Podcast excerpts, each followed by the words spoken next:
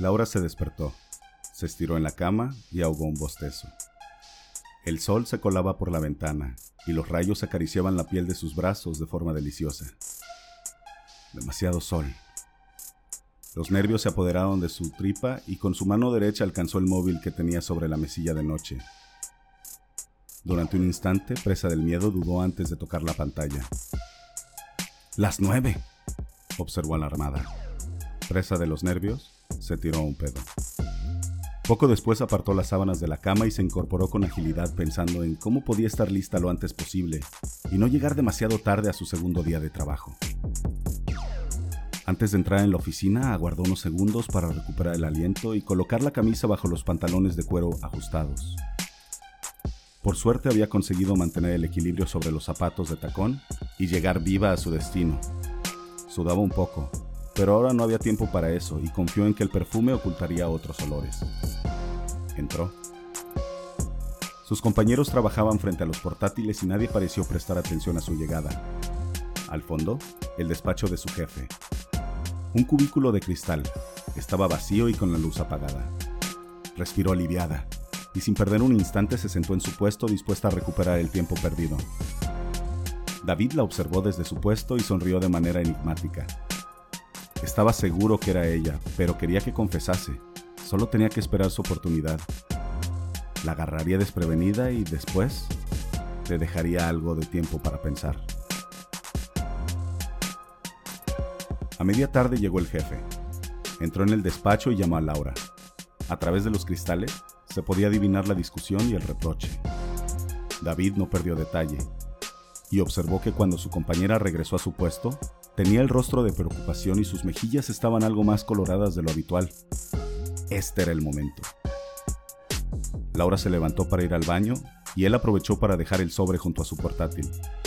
El movimiento era arriesgado, Podrían haberlo visto, pero eso no le importaba. El riesgo le excitaba casi tanto como pensar en el culo de su compañera. Su pene palpitó y creció anticipando el momento que llevaba planeando desde que descubrió la cinta de video. Laura vio el sobre, lo abrió y leyó. Luego miró a su alrededor. Todo el mundo parecía concentrado en sus quehaceres, pero uno de ellos disimulaba. Por un momento se le pasó por la cabeza recoger sus cosas, escapar y esconderse donde nadie pudiera encontrarla. Pero tenía trabajo que hacer. Necesitaba concentrarse y no dar más motivos a su jefe para un nuevo regaño. El día había empezado tarde y mal.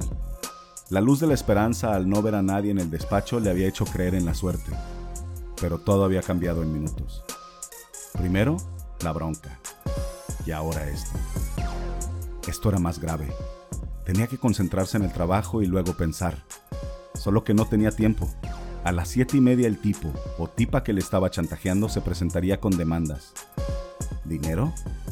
No, no era dinero. La persona que le había mandado la nota quería algo más íntimo de ella.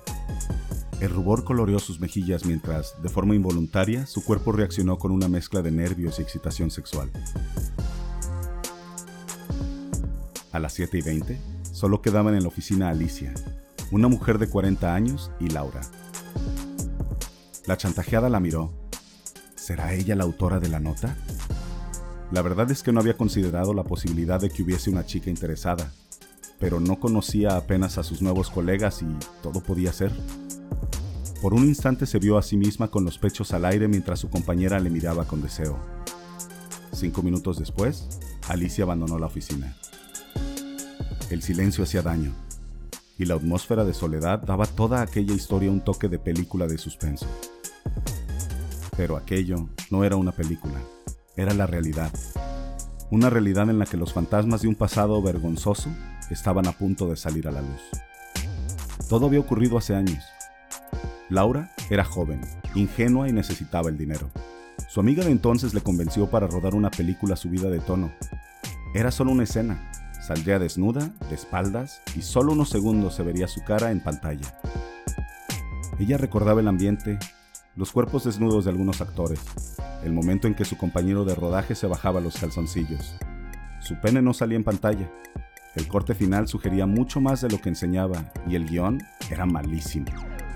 Además, muy pronto, Este tipo de cine grabado en cintas VHS perdió popularidad y era muy dudoso que semejante producto fuera a ser digitalizado. Laura, con el tiempo, lamentó haberse expuesto públicamente, pero entonces la difusión no era como ahora. No existía internet y esa película probablemente había desaparecido hace años. El ruido de la puerta al abrirse sacó a la empleada de sus pensamientos. ¡David! dijo en voz alta. Laura, respondió el recién llegado dejando su cartera a un lado. Durante unos segundos interminables, ambos trabajadores permanecieron en silencio estudiándose. Finalmente, el varón rompió el silencio.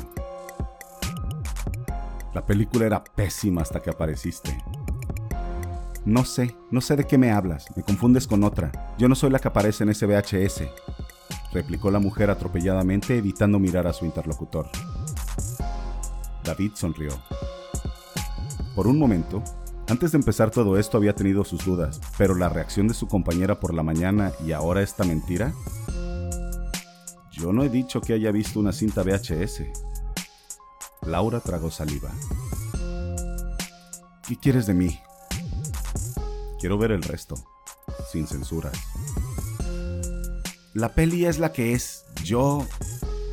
David se rió. Lo sé, lo sé, pero la chica todavía está aquí. Desnúdate. Laura no se movió.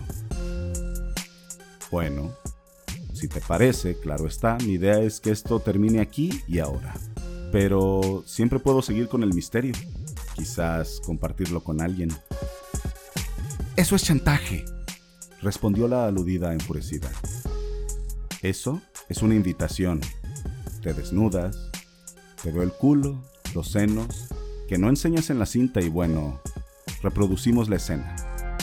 Esos jadeos detrás de la puerta, esos golpes, te daban azotes. Bueno, supongo que no, que eso es lo que quería que pensáramos. Yo te puedo dar azotes, o mejor, hacemos el amor. La historia puede tener más finales, ¿verdad?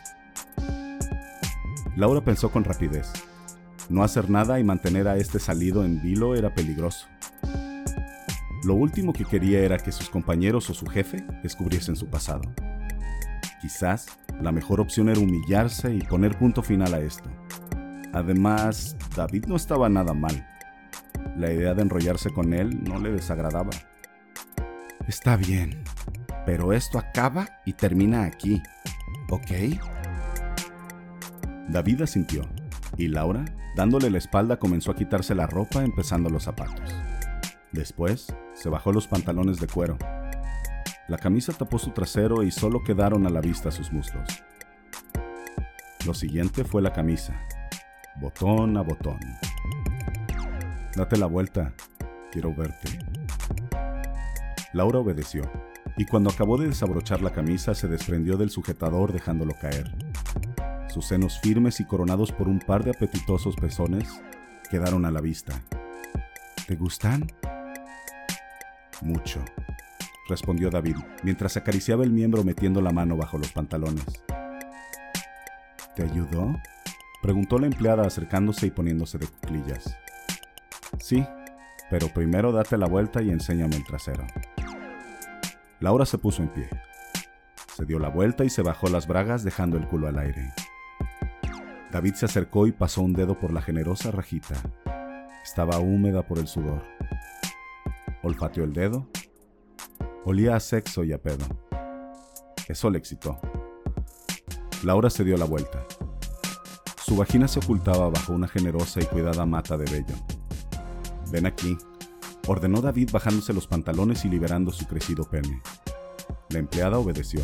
Se acercó y le besó en la boca, mientras agarraba el falo con su mano. Luego David acarició el sexo de su compañera y hundió un dedo comenzando a estimular el clítoris.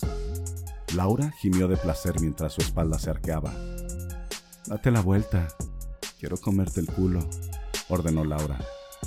David se giró y apartó con las manos sus nalgas dejando a la vista su ojete. Laura metió su cara y sacando la lengua comenzó a lamer el agujero. David contrajo su esfínter, soltó una nalga y comenzó a masturbarse con la mano libre.